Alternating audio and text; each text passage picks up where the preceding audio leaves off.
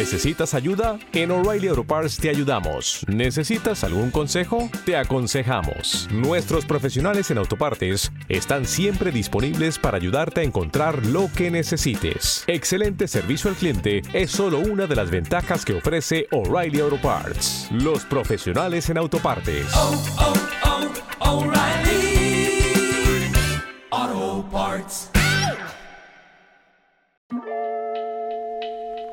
Bienvenidos Walkers a este nuevo episodio de Dejando Huella, podcast donde hablamos sobre personas que han tenido vidas virtuosas y que son un gran ejemplo de santidad para todos nosotros.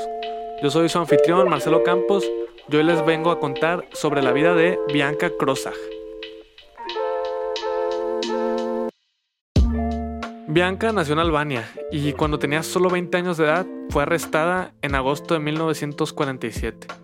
Recordemos que en ese entonces en Albania el 70% de las personas que habitaban ese lugar eran musulmanes, el 20% cristianos ortodoxos y solo el 10% era católico, como lo era el caso de Bianca. La historia de Bianca es muy intensa, muy trágica, como la verdad muchas de las historias, o algunas de las historias que hemos contado. Este, pero bueno, sin más preámbulo, vamos a comenzar. Cuando arrestaron a Bianca, la acusaron de ayudar a combatientes anticomunistas en las montañas.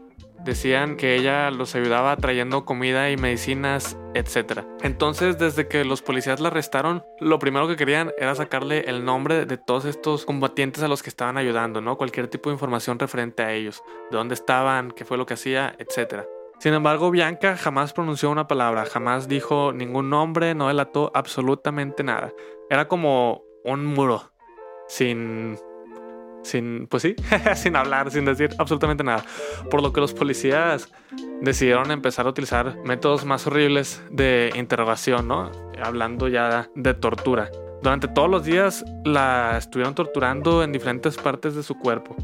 Eh, a veces le ponían huevos hervidos en las axilas para que le empezaran a salir ampollas. Este, la golpeaban, la paliaban, la flagelaban con cuerdas mojadas. Incluso hubo un momento en que le hicieron comer un kilo de sal y después no le dieron agua durante dos días. Era un trato brutal el que Bianca tuvo que soportar durante 14 a 18 meses que estuvo encerrada en una celda de concreto fría. Horrible, horrible la verdad todo por lo que tuvo que pasar Bianca. Sin embargo, ella jamás dijo nada, lo único que hacía era orar. Orar, rezar, hablar con Dios, ofrecerle su dolor, pedirle su fuerza de voluntad. Bianca la verdad tenía un, un temple increíble, soportar todo este tipo de cosas, refugiarse en la oración durante tanto tiempo. De verdad fue y es algo de admirar todo lo que hizo Bianca. Los policías al ver cómo Bianca no decía nada decidieron incrementar un poco más y empezaron a electrocutarla, la estrangulaban hasta casi matarla por falta de aire. Le pusieron pulgas en todo su cuerpo y después le arrancaron el pelo y los dientes que tenía para tratar de hacer que por el dolor delatara a, las personas que ha ayudado. Sin embargo, Bianca jamás dijo nada. Ya al final de, su vida, mientras estaba encarcelada, contrajo tuberculosis y en la primavera de 1949 falleció. San Juan Pablo II pidió que nunca olvidáramos el martirio de los católicos albaneses, sobre todo de Bianca, para que su muerte no sea en vano. La vida de Bianca es el claro ejemplo de cómo dar la vida por los amigos y de cómo, aunque el cuerpo sea débil, si el espíritu es fuerte, podemos aguantar cualquier situación adversa.